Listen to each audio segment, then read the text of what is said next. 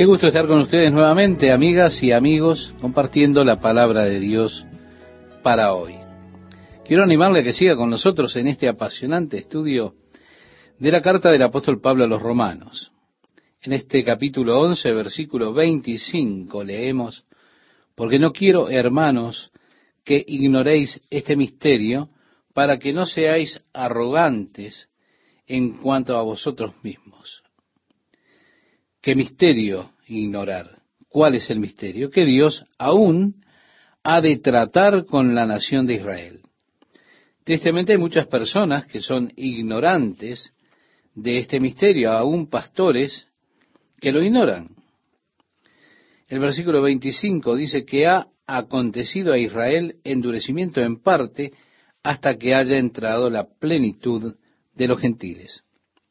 Dios envió su espíritu a este mundo para que forzara a los hombres a entrar en la cena del Señor. Lo envió a las carreteras, a los caminos, como narraba Jesús en aquella parábola que mencionamos el programa anterior, cuando el rey preparó aquella gran cena y dijo a sus siervos que fueran a buscar a los invitados para que vinieran a comer. Los siervos regresaron diciendo que los invitados habían dicho que no podían venir. Y dieron las diferentes excusas. Fue por eso que el rey dijo, bueno, entonces salgan a los caminos, inviten a los hombres para que vengan a mi casa. Y los invitados entonces rechazaron la invitación. Por eso llegó a nosotros, los gentiles, esa invitación. La ceguera le sucedió en parte a Israel, no a todo Israel, porque hay aún un remanente, pero en parte a Israel hasta que haya entrado la plenitud de los gentiles. Mi amigo oyente, estoy tan agradecido de que Dios me escogiera para ser parte de su reino eterno, y miro la bondad y la gracia de Dios que yo haya sido escogido en Cristo para ser un heredero del reino de Dios. Y a diario le agradezco a Dios por esta bendición, como usted también debería agradecerle todos los días a Dios el hecho de haberle escogido a usted. En este mismo momento el Espíritu de Dios está siendo derramado sobre nosotros, los gentiles, hasta que la plenitud de los gentiles se complete pero bueno, hasta que eso suceda, Dios estará tratando con los gentiles y luego, cuando ocurra y se complete el número de los gentiles, Dios volverá a tratar con la nación de Israel. Como decía el apóstol Pablo, en parte ha sucedido el endurecimiento en Israel hasta que haya entrado la plenitud de los gentiles, pero entonces todo Israel será salvo. ¿Por qué? Porque Dios se moverá por su espíritu nuevamente de manera poderosa entre ese pueblo de Israel y ellos lo reconocerán. El versículo 26 nos dice, y luego todo Israel será salvo, como está escrito, vendrá de Sión el libertador, que apartará de Jacob la impiedad, y este será mi pacto con ellos, cuando yo quite sus pecados. Así que en cuanto al Evangelio, son enemigos por causa de vosotros, decía el apóstol Pablo. Sí, es su bendición, estimado oyente, su beneficio, porque el Evangelio ha llegado a nosotros. El Espíritu de Dios nos ha traído la verdad de Dios. Pero, hablando de Israel, en cuanto a la elección, son amados por causa de los padres. Es Dios que dice, no los voy a dejar ir. Y no los dejará ir. Porque irrevocables son los dones y el llamamiento de Dios, decía el apóstol, vale decir, Dios no ha cambiado, Él sigue amando ese pueblo. A continuación leemos, pues como vosotros también en otro tiempo erais desobedientes a Dios, pero ahora habéis alcanzado misericordia por la desobediencia de ellos, así también estos ahora han sido desobedientes, para que por la misericordia concedida a vosotros, ellos también alcancen misericordia. Porque Dios sujetó a todos en desobediencia para tener misericordia de todos. oh profundidad de las riquezas, de la sabiduría y de la ciencia de Dios. Cuán insondables son sus juicios e inescrutables sus caminos. Nos habla de la soberanía de Dios que dejó de lado a Israel para hacer su obra de gracia entre los gentiles, para mostrarles su sabiduría, darles el conocimiento de los caminos de Dios, esos caminos que van más allá de nosotros. Y ahora hace esta pregunta, porque ¿quién entendió la mente del Señor o quién fue su consejero? ¿O quién le dio a él primero para que le fuese recompensado? Porque de él y por él y para él son todas las cosas. A él sea la gloria por los siglos. Amén. Así que, hermanos, os ruego por las misericordias de Dios. Bueno, ante este hecho maravilloso de que Dios lo ha injertado a usted, usted ahora comparte la abundancia, la riqueza de ese buen árbol. Bueno, por esto, dice, les ruego, por las misericordias de Dios, que presentéis vuestros cuerpos en sacrificio vivo, santo, agradable a Dios, que es vuestro culto racional. Dios nunca pide cosas irracionales. El Evangelio mismo es totalmente racional. Dios dice a través del profeta Isaías, venid luego, dice Jehová, y estemos a cuenta. Y por supuesto está pidiendo que no nos conformemos a este mundo.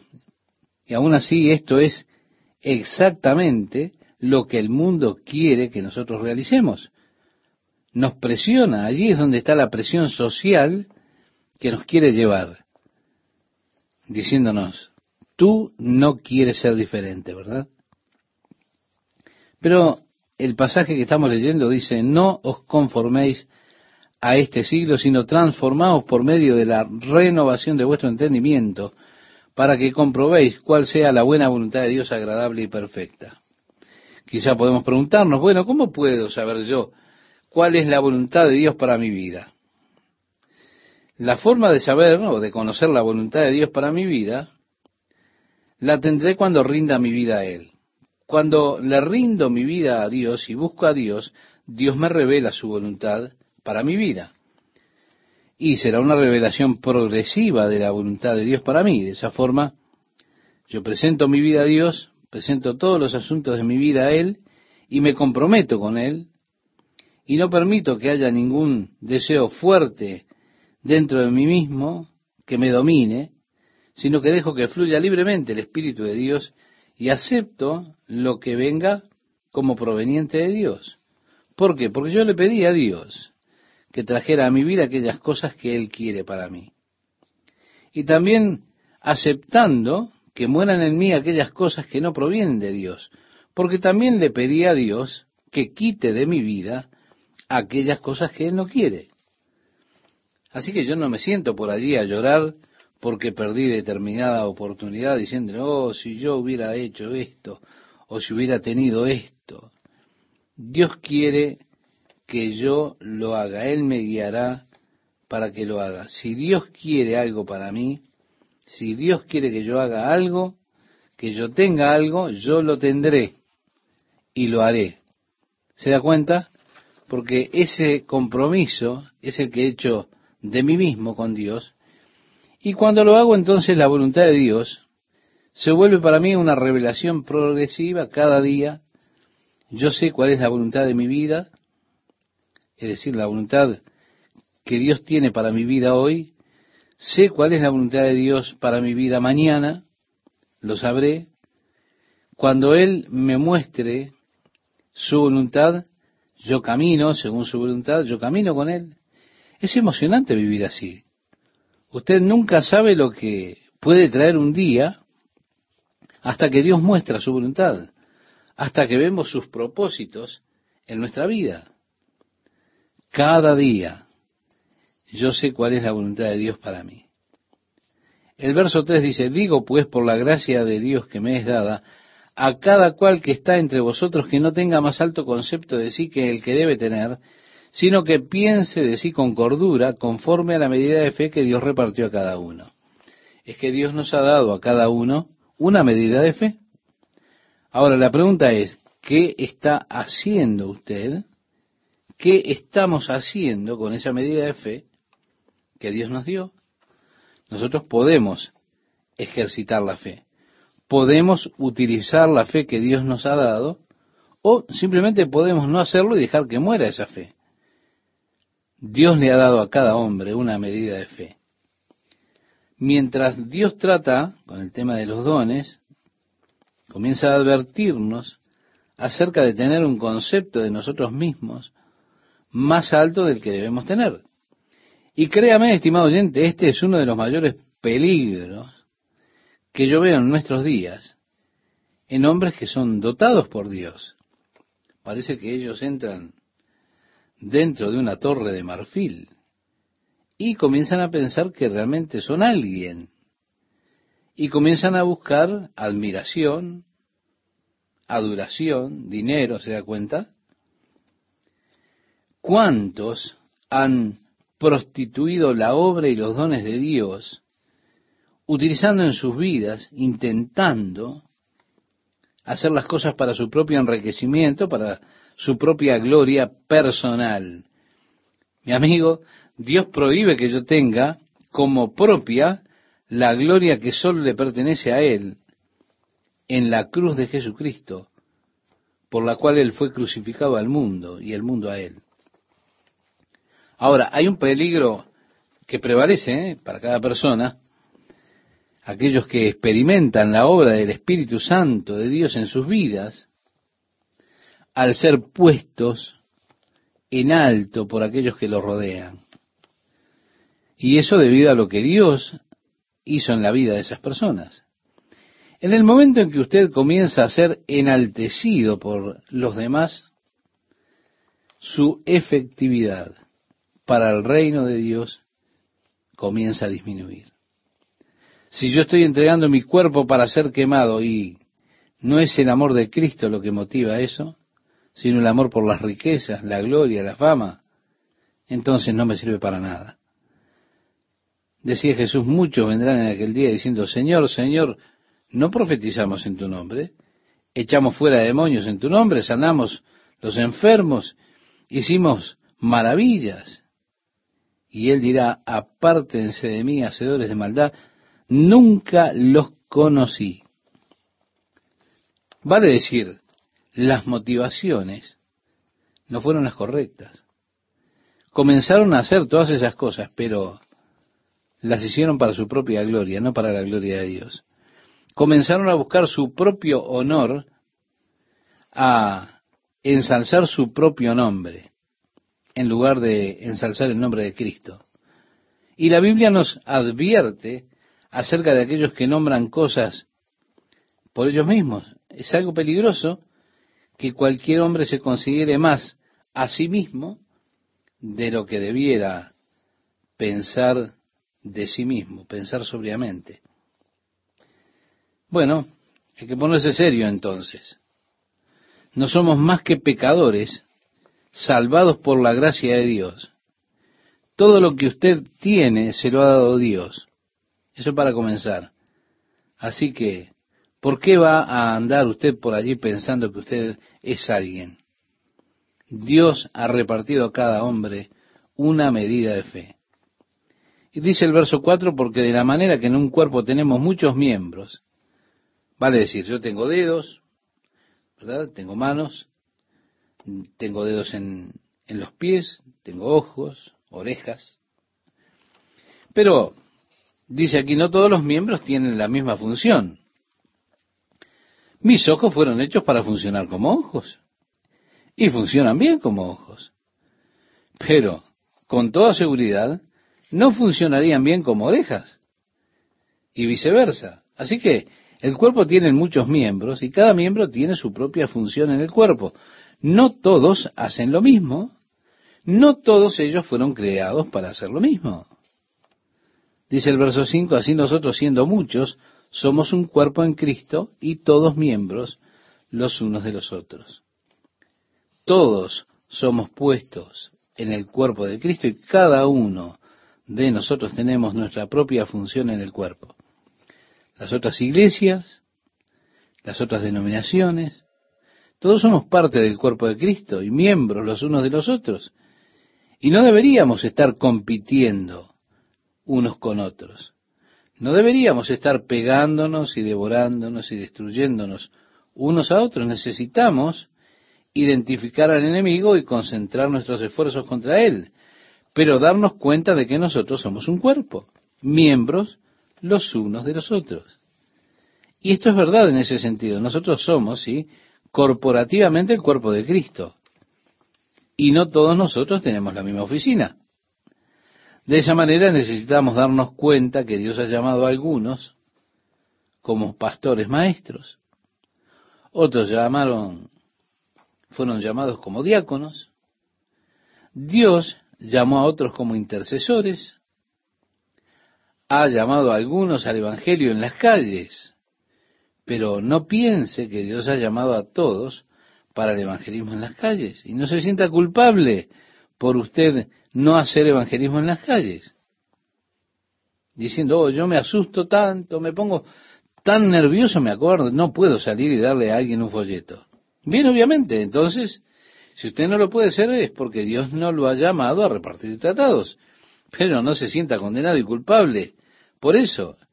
O un cristiano de segunda mano, derrotado, se da cuenta, diciendo, me asusto tanto, no puedo hacerlo, le estoy fallando a Dios. No, usted no le está fallando. Si Él lo ha llamado para entregar tratados, Él le dará las agallas y el amor y todo lo que necesite para eso. Solo hable con las personas que salen a hacer esa tarea, a ellos les encanta. Dios los ha llamado a ellos para hacerlo, pero no todos hemos sido llamados para las mismas cosas. Necesitamos darnos cuenta de eso y renunciar a esos sentimientos de culpa porque porque yo no fui llamado al ministerio que tiene usted. Y de seguro me gustaría hacer el ministerio que usted está haciendo. Yo quisiera poder hacer eso. Si yo solo pudiera hacer eso, no me sentiría tan culpable porque podría hacerlo. Bueno, Dios me permitió o me llamó para hacer determinada cosa. Él no me hizo dedo. Por eso yo no puedo hacer el trabajo del dedo. Pero yo admiro el trabajo que hace el dedo. Yo quisiera poder colocar las cosas juntas como lo hace él. Pero mire, Dios me llamó para hacer boca. Así que agradezca de que no todos somos bocas. Cada uno de nosotros tomamos nuestro lugar en el cuerpo y cumplimos nuestra parte, hacemos nuestra parte y nos damos cuenta de que es un cuerpo que coordina el espíritu, que camina en amor, mostrando a Cristo al mundo, porque nuestro amor por el otro y nuestros esfuerzos unidos unos con otros por Jesucristo, cada uno de nosotros está tomando su lugar haciendo nuestra parte. Y nos damos cuenta entonces que así debe ser.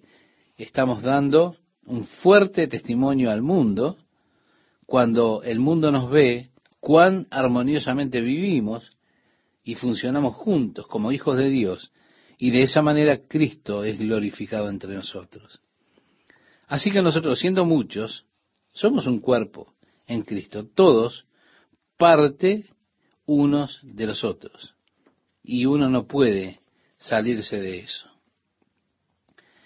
Decía el verso 6, de manera que teniendo diferentes dones, según la gracia que nos es dada, si el de profecía, úsese conforme a la medida de la fe. Profecía es hablar la palabra de Dios. O si de servicio en servir, o el que enseña en la enseñanza. Vale decir, esperar en él o cumplirlo, estudiar, prepararse para eso, esperar en eso.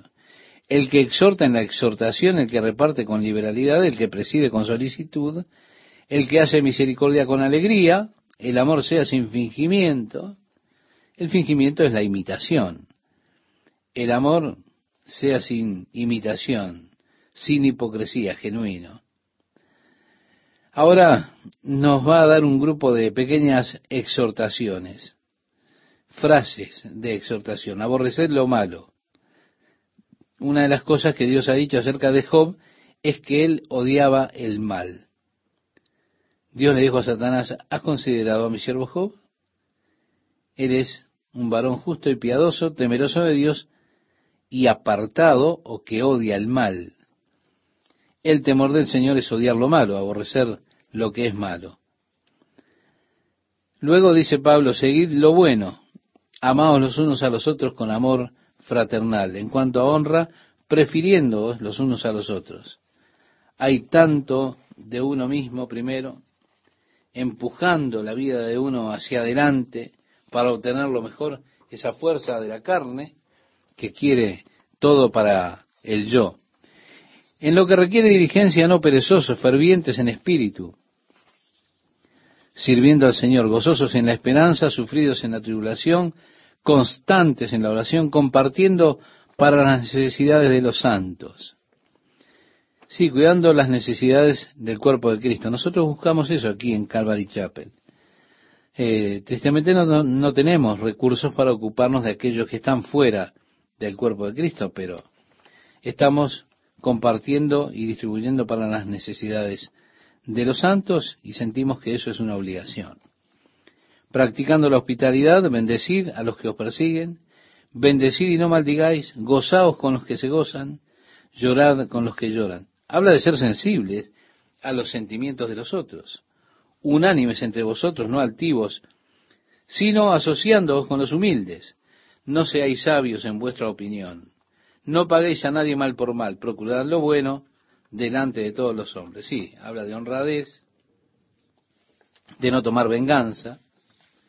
Luego dice, si es posible, en cuanto dependa de vosotros, estad en paz con todos los hombres.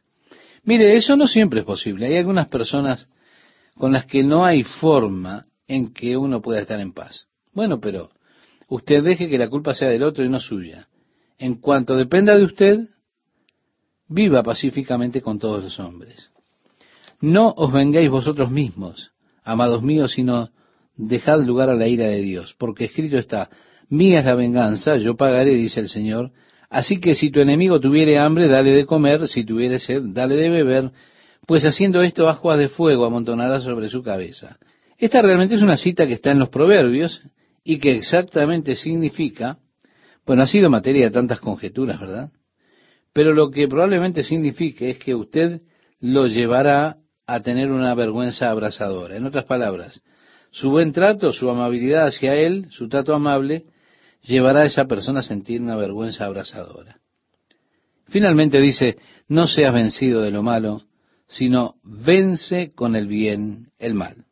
Mi amigo oyente, mi amigo oyente, meditemos en todas estas cosas. ¿Qué tal amigos? ¿Cómo están? Es un gusto para mí estar con ustedes otra vez. El apóstol Pablo declara como cristianos cuál debe ser nuestra actitud hacia los gobernantes. Comienza este pasaje diciendo, sométase toda persona a las autoridades superiores porque no hay autoridad sino de parte de Dios y las que hay por Dios han sido establecidas. Vale decir, la Biblia no admite la desobediencia civil. Porque se nos manda en las escrituras estar en obediencia a los que gobiernan sobre nosotros. El apóstol Pablo escribió esto en el tiempo cuando Nerón era el emperador, el gobernador. Era emperador gobernando Roma y piense un poquito qué fuerza tienen estas palabras. Con frecuencia nosotros decimos, bueno, deberíamos estar en obediencia siempre y cuando estemos de acuerdo con lo que está siendo legislado. Siento que hay raras ocasiones en las cuales la ley de Dios excede la ley del hombre. En esas ocasiones, evidentemente, tenemos que ser obedientes a Dios. En aquel periodo de la iglesia primitiva, cuando a ellos se les requería declarar que César era el Señor, o caso contrario, eran ejecutados, los cristianos escogían morir mediante el martirio antes que reconocer el señorío de César.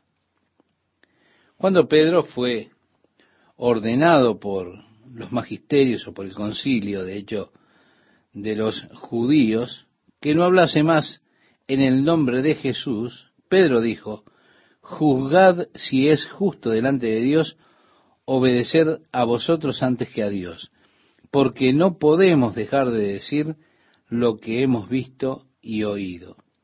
Lo hemos considerado ya en el capítulo 4, versículos 19 y 20 del libro de los Hechos. Así que cuando se transforma esto en un tema de conciencia, debemos ser obedientes a Dios. Pero en el resto tenemos que ser obedientes a las fuerzas gubernamentales que están sobre nosotros. Tenemos que obedecer la ley. Siendo cristianos, no nos da eso inmunidad ante la ley porque los poderes que hay son ordenados por Dios. Bien, este es un asunto que en ocasiones eh, se presta para determinadas preguntas. Una de ellas, muy común, es, ¿fue Dios que ordenó este gobierno en particular que tenemos? Bueno, la Biblia dice que los poderes que hay son puestos por Dios. A mí me resulta muy interesante lo que ocurrió con Nabucodonosor cuando él desafió esa verdad. Le fue dicho por el profeta Daniel, que interpretó su sueño, que la gran imagen que él vio eran los imperios que habrían de gobernar el mundo. Y le dijo Daniel, tú eres aquella cabeza de oro. Después de ti se levantará otro reino inferior al tuyo, después un tercer reino de bronce, el cual dominará sobre la tierra, y el cuarto reino será fuerte como hierro, y como el hierro desmenuza y rompe todas las cosas, desmenuzará y quebrantará todo. Y lo que viste de los pies, y así continúa hablando Daniel. Bien, Nabucodonosor se dio vuelta e hizo una imagen de 27 metros de alto, toda de oro, y mandó que el pueblo la adorase. Eso era un desafío abierto a la declaración de que el reino iba a ser reemplazado por el imperio medo-persa. Como resultado de ese desafío que le hizo Nabucodonosor a Dios, por causa de su orgullo, el Señor permitió que estuviera enfermo mentalmente por siete periodos, siete estaciones que pasaron en su vida, hasta que él supo que el Dios Santísimo es quien gobierna a los gobiernos de los hombres y pone sobre el trono a quien él quiere y solamente estaba en el trono de Babilonia por un decreto de Dios.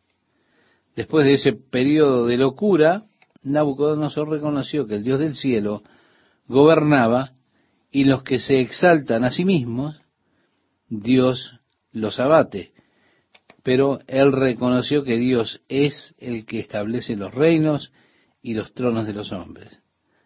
Ahora, ¿por qué Dios entonces permite que hombres malos reinen si es Dios quien los establece? Y básicamente porque los hombres quieren que hombres malvados gobiernen sobre ellos, para que ellos puedan ser traídos a juicio. Y así Dios les permite a los gobernadores malos que conduzcan al pueblo para que reciban el justo juicio de Dios. Pero a mí como hijo de Dios se me dice que debo estar sujeto a esos poderes más altos porque ellos fueron establecidos allí por Dios. De modo que quien se opone a la autoridad, continúa diciendo Pablo, a lo establecido por Dios resiste y los que resisten acarrean condenación para sí mismos. Es decir, esto es que ustedes han de ser traídos a juicio y puestos en la cárcel si no obedecen a lo que los magistrados o a lo que los gobernantes han dispuesto. Porque los magistrados no están para infundir temor al que hace el bien, sino al malo. ¿Quieres, pues, no temer la autoridad? Haz lo bueno y tendrás alabanza de ella.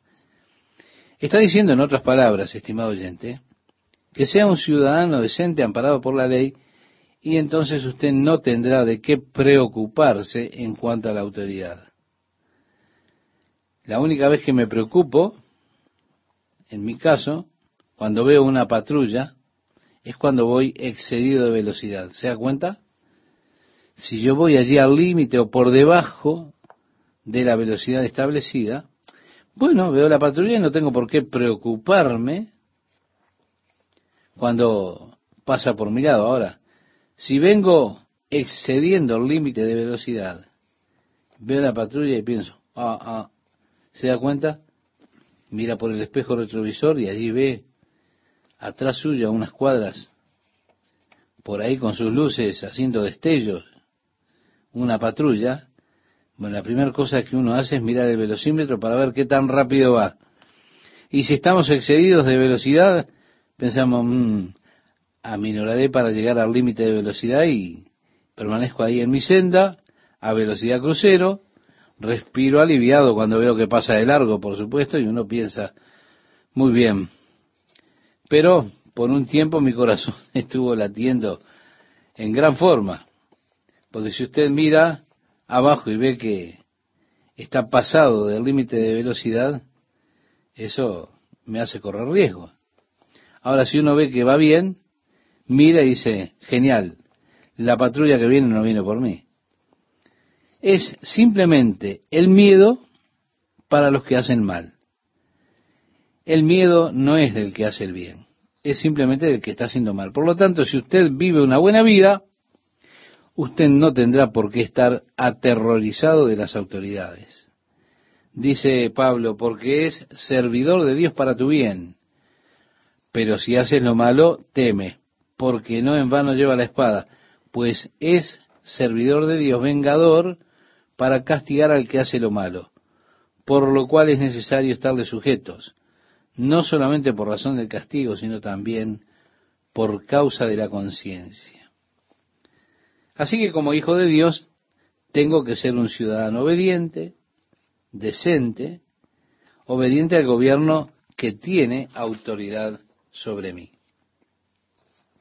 Ya en el versículo 6 leemos, pues, por esto pagáis también los tributos, porque son servidores de Dios que atienden continuamente a esto mismo. Bueno, estoy de acuerdo con eso.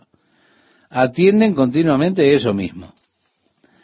Pagad a todos los que debéis, al que tributo, tributo, al que impuesto, impuesto, al que respeto, respeto, al que honra, honra.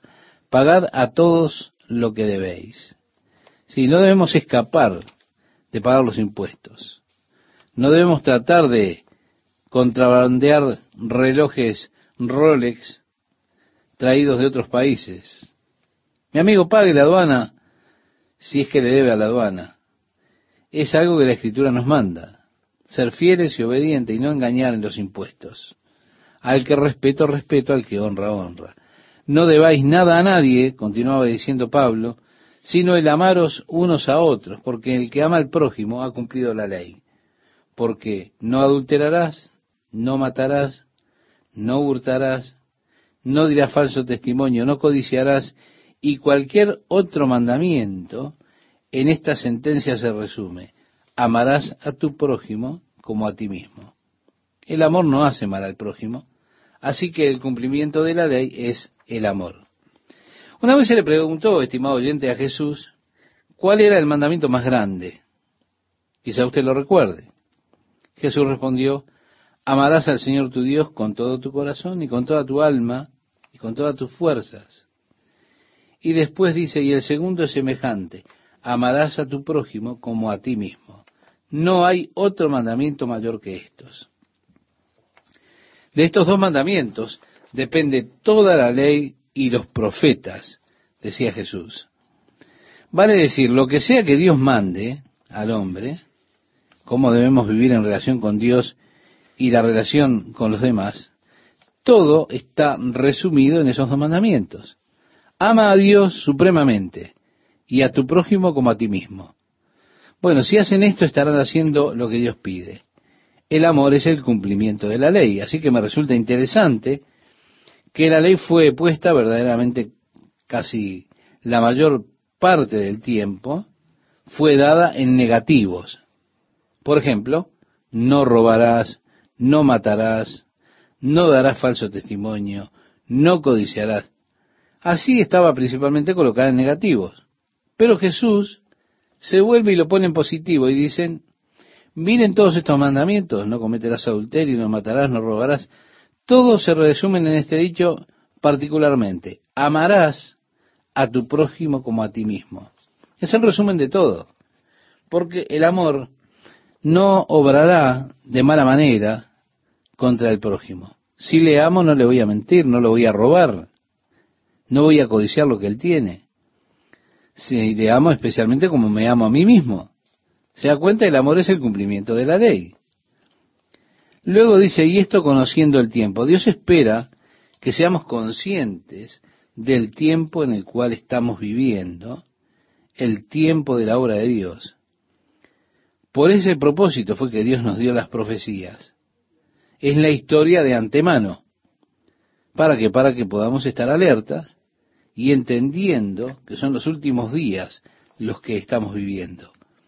Conociendo el tiempo, es decir, no somos ignorantes de los tiempos. Va a decir, no deberíamos serlo. ¿Por qué? Porque no somos hijos de las tinieblas, para que el día del Señor nos encuentre como ladrón, sino que somos hijos de la luz y por lo tanto conocemos el tiempo. ¿Qué tiempo? Que es ya hora de levantarnos del sueño. Y creo que eso es lo que debiera ocuparnos la mayor parte del tiempo. La iglesia está en un estado de aletargamiento general. Así que creo que esto en verdad es trágico, que los hombres estén tan preocupados por sus investigaciones eruditas para determinar si fueron o no dos o menos o más los autores del libro de Isaías, o quizá tres, y tienen esa preocupación en cuanto a la autoría de Isaías, y es tan grande la preocupación que no prestan atención a lo que en realidad dice el profeta. Y pienso que es trágico cuando un hombre se vuelve un erudito que piensa que es lo suficientemente inteligente para desafiar la palabra de Dios o para desafiar los escritores de la palabra de Dios. Creo que esto ronda en la blasfemia. El que un hombre sugiera desde su posición de logro escolástico que Mateo, bueno, estaba adornando su relato de la historia de la vida de Cristo y que puso cosas allí que no sucedieron en realidad, pero las puso para hacer la historia más emocionante. Y así el erudito hace esto en nombre de escolásticos bíblicos de un colegio evangélico. Y eso a mí me resulta triste, realmente muy triste, en verdad. Es que las personas están durmiendo en el día de hoy, porque esta clase de erudición lo hace dormir. Es tiempo de que despertemos del letargamiento, estimado oyente. No sé cómo es que parecemos estar durmiendo cuando todas estas decisiones son tomadas por la Corte Suprema, quitando la oración de las escuelas, la mención favorable de Dios fuera de nuestras iglesias. ¿Cómo fue que estuvimos tan dormidos cuando los humanistas tomaron el sistema público escolar? Mi esposa ordenó algunas revistas de McGuffey y comenzó a leerme algunas cosas allí. Estos son los libros de texto que los niños suelen usar aquí en Estados Unidos. Historias que conllevan moral en ellas. Historias que ensalzan las virtudes de honestidad y de bondad, que le enseñan a los niños mientras leen que no tienen que temer, Dios los está mirando, Él está cerca y ellos pueden llamarle. Ahora, ¿Qué está mal acerca de enseñar moralidad, honestidad y confianza en Dios a un pequeño? ¿Me puede decir? Es que la iglesia se quedó dormida. Y mientras nosotros dormimos, el diluvio de maldad se abrió. Y ahora tenemos un aluvión de pornografía que ha llenado nuestra nación y no estamos solos en esa horrible actitud de vale todo. Occidente ha sido totalmente desmoralizado o totalmente inmoralizado. Usted va a Europa y de hecho usted siente que usted está en una era postcristiana. La mayor parte de la iglesia está muerta allí en Europa y uno lo puede sentir. Caminando por las calles, usted ve el sentido de anticristo que está por todos lados. y nosotros dormimos. La iglesia dormida. Pero es hora de que despertemos y salgamos del sueño. Sí, es el tiempo que nos toca vivir y creo que cada uno de nosotros puede darse cuenta de eso. Cada vez avanza más el mundanalismo, la pornografía, la maldad, la violencia. Realmente, como dijo el Señor, que sería en los días de la venida de Jesucristo por nosotros, sería como los días de Noé, sería como en los días de Lot. La maldad, la violencia, la inmoralidad, creciendo y estando presente en todo el planeta. Ese tiempo vivimos, estimado oyente. Mientras tanto la iglesia duerme. Tristemente la iglesia se ha vuelto una señal de la venida del Señor por el resfrío del amor. No solamente las señales que da el mundo, que se corrompe cada vez más, que está cada vez más cerca de los juicios de Dios, sino también la iglesia dormida y en ese estado de resfriamiento del amor. Es hora de despertarnos y salir del sueño. Dice el versículo 11, porque ahora está más cerca de nosotros nuestra salvación que cuando creímos. Verdaderamente no veo cómo nosotros podríamos hundirnos más. No veo cómo podemos ir más adelante en esta condición. Sí, nuestra salvación está más cerca que cuando creímos. Y tenemos que dar gracias a Dios por eso, que Jesucristo viene y viene pronto. La noche del pecado, las tinieblas están avanzando, avanzando cada día más. Pero eso nos dice que se acerca el día cuando Jesús ha de volver. ¿Qué tal amigas, amigos? ¿Cómo están? Qué placer para mí estar con ustedes nuevamente compartiendo estos momentos tan preciosos con la palabra de Dios para hoy. El versículo 11 dice así, y esto, dijo él, conociendo el tiempo. Mi amiga, mi amigo oyente, Dios espera que nosotros estemos conscientes plenamente del tiempo en el cual vivimos, el tiempo en cuanto a la obra de Dios. Con ese propósito Dios nos dio la profecía. La profecía es la historia por anticipado. El propósito era que pudiésemos estar alertas y conscientes de los días que vivimos, conociendo el tiempo. Vale decir, no somos ignorantes del tiempo que vivimos, no deberíamos serlo, porque no somos hijos de las tinieblas, para que el día del Señor nos encuentre y nos tome como ladrón, sino que somos hijos de luz, y de esa manera conocemos el tiempo. Debemos saber que es ya hora de levantarnos del sueño, porque ahora está más cerca de nosotros nuestra salvación que cuando creímos, continúa diciendo. La Biblia enfrenta la realidad ve la oscuridad de la noche, pero gracias a Dios, la Biblia nos da esperanza. Luego que termine la oscuridad, un nuevo día amanece, el día de la gloria de Dios, que ha de cubrir toda la tierra, y esa esperanza nos sustenta en la noche oscura que estamos atravesando. La noche está avanzada y se acerca el día, dice nuestro pasaje. Desechemos, pues, las obras de las tinieblas y vistámonos las armas de la luz. Andemos como de día, honestamente, no en glotonerías y borracheras, no en lujuria y lascivias, no en contiendas y envidia. Esas cosas son cosas de la carne, de los deseos carnales, la vida según la carne.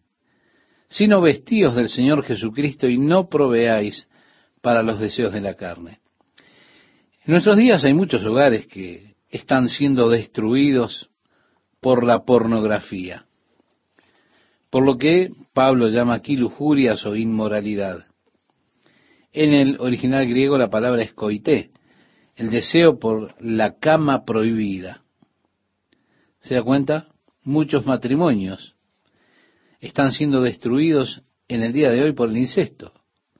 Muchos matrimonios son destruidos por la pornografía y ese tipo de cosas.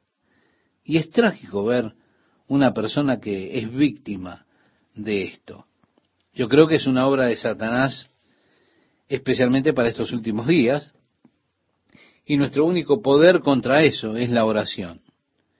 Creo que estamos definitivamente en una batalla espiritual y la Biblia nos dice, porque las armas de nuestra milicia no son carnales, sino poderosas en Dios para la destrucción de fortalezas, el mismo apóstol Pablo le escribía a los Corintios en su segunda carta, el capítulo 10, verso 4, esas palabras. Y pienso que debemos usar armas espirituales. No creo que solo molestando a una persona o interviniendo en el caso de una persona podemos solucionar el tema. Eso sería utilizar métodos carnales. Estamos en una batalla espiritual y tenemos que combatir con armas espirituales las armas que Dios nos ha dado. Y en este caso, el arma más poderosa que tenemos es la oración y la oración intercesora. El apóstol Pablo nos dice que nosotros debemos sacarlos del cautiverio del enemigo, que los tiene cautivos contra su voluntad. Si una persona abre su mente, le abre la puerta a esas cosas, eso puede realmente amarrarse a la vida de esa persona. Tenemos un caso interesante en el Antiguo Testamento. Amasías había enviado sus tropas contra los edomitas, al rey Amasías, y él había experimentado una victoria contra los edomitas. Así que le escribió al rey de Israel, al rey del norte, Joacás, desafiándolo a salir a pelear. Joacás le envió un mensaje diciéndole, mira, tú saliste y venciste a los edomitas. Quédate en tu casa y disfruta la victoria. ¿Por qué deberías interferir para tu propio mal? Pero Amasías, lleno con la victoria sobre los edomitas, dijo, sal, cobarde, y enfréntame. Y Joacás salió con las tropas y derrotaron a Amasías. Ellos fueron a la ciudad de Jerusalén, y se nos dice que tomaron muchos cautivos, tiraron los muros de Jerusalén y se llevaron el tesoro del templo. ¿Por qué? Y porque él no tenía suficiente entendimiento. Se metió en lo que no debía para su propio mal. Se metió en aquellos lugares donde no tenía nada que meterse. Hay mucha intromisión cuando una persona comienza a meterse en cosas a las que no tiene el derecho de meterse como hijo de Dios. Y cuando uno lo hace, siempre es para su propio mal. Incluso cuando ellos derriban los muros de Jerusalén, lo hicieron para que perdieran su defensa. Y así Satanás derribará sus muros, y usted comenzará a perder sus defensas contra él, y encontrará que no tiene defensas cuando él regrese para atacarlo porque usted se ha entrometido en lo que no debía y fue derrotado y los muros cayeron y ahora usted ya no tiene defensas reales contra el enemigo. Usted es una víctima y él lo tiene cautivo. Pero se nos dice que nosotros debemos quitarlos del cautiverio del enemigo que los mantiene cautivos contra su voluntad. Ahora, ¿cómo hacemos esto? A través de la oración. Satanás tiene la vida de muchas personas cautivas cautivas de sus lujurias, cautivas de esos placeres carnales, pero Dios le ha ordenado a usted que sea el instrumento por medio del cual Dios libere a esas personas del cautiverio. Y eso se logra por la oración intercesora, trayendo esas personas delante del Señor y alejando el poder de Satanás que los tiene cautivos. Tenemos en el nombre de Jesús autoridad sobre todo principado y potestad, porque ellos están sujetos a Él. Y cuando venimos en contra de ellos en el nombre de Jesús, ellos tienen que desistir. De esa forma, por medio del poder del nombre de Jesús, podemos librar a esas personas del cautiverio de Satanás, librarlos de esa fuerza que los ata, que está ejerciendo sobre ellos, esa influencia ciega que él tiene para que las personas que son puestas en cautiverio por Satanás, que también están ciegas, muchas veces ellos ni siquiera se dan cuenta de su problema, como dice en la segunda carta del apóstol Pablo a los Corintios, en el capítulo 4, verso 4, el Dios de este siglo cegó el entendimiento de los incrédulos para que no les resplandezca la luz. Así que a través de la oración nosotros podemos lograr quitarlos de las garras del diablo. podemos lograr que sus ojos se abran. A través de la oración podemos librarlos del poder de Satanás, que los tiene amarrados, de esa influencia que los mantiene esclavos y cautivos de esas cosas. Necesitamos ejercitar la oración intercesora para poder librarlos del poder del enemigo y para que ellos puedan venir a la gloriosa libertad que hay en Jesucristo. Por consiguiente, vivimos en un mundo oscuro, la noche todavía demora en pasar, la única forma que sobreviviremos es poniéndonos en las manos del Señor Jesucristo y no proveyendo para nuestra carne para satisfacer la lujuria interior. Es una ofensiva espiritual muy pesada y será más pesada cada día y continuará así hasta el día en que el Señor nos arrebate de este mundo. Sí, las cosas no van a ser más livianas. No nos esperan días buenos. La Biblia dice días malos, que aumentarán cada vez más. Decía Jesús en el sermón profético de el Evangelio de Mateo, capítulo 24, verso 12, y por haberse multiplicado la maldad, el amor de muchos se resfriará. Y está hablando del tiempo de su venida. De hecho, él preguntaba en el Evangelio de Lucas, capítulo 18, cuando venga el Señor, ¿hallará fe en la tierra? Sí, por supuesto que hallará fe si nosotros determinamos caminar y vivir según el Espíritu de Dios y ubicándonos en el Señor Jesucristo, no proveyendo para nuestra carne para satisfacer la lujuria de ella. Qué opuesto es este mensaje al mundo de hoy, donde se han abierto las puertas para que el hombre viva según la carne y de cualquier forma que su mente pueda imaginar. Nosotros pensamos en las palabras de Jesús acerca del tiempo de su venida. Jesús dijo, así como en los días de Noé, así será en la venida del Hijo del Hombre. Y mire, estimado oyente, una de las condiciones que había en los días de Noé, nos dice la Biblia que cada hombre hacía lo que parecía bueno a sus ojos. Ellos no se restringían a sí mismos en nada. Estamos viviendo en esa clase de época, el día de hoy, donde parece que no hay restricciones para nadie. Los hombres viven según la carne. En el capítulo 14 de Romanos, el apóstol Pablo ahora trata con otro tema. Dice, recibid al débil en la fe, pero no para contender sobre opiniones. Vale decir, no entren en argumentaciones con ellos, disputas dudosas, especialmente con una persona que es débil en la fe. En este caso, la persona débil en la fe es una persona que tiene convicciones limitadas, muy estrechas. Y allí agrega Pablo, porque uno cree que se ha de comer de todo, otro, que es débil, come legumbres. Hay algunos grupos religiosos en el día de hoy que defienden ser vegetarianos. Hay quienes creen que deberíamos seguir la ley de la dieta de Moisés. Y de esa forma nosotros deberíamos comer langostas, camarones, o carne de cerdo, o los otros animales impuros. Hay quienes creen que deberíamos seguir la dieta de la ley de Moisés. Y de esa manera nosotros no deberíamos comer langostas, camarones o carne de cerdo o los otros animales impuros que no estaban permitidos en el Antiguo Testamento. Pero, por otra parte, hay otros que dicen, hey, a mí me gustan las chuletas de cerdo y me gusta la langosta. Así que aquellos que son fuertes en la fe comen carne. Aquellos que son débiles en la fe comen vegetales.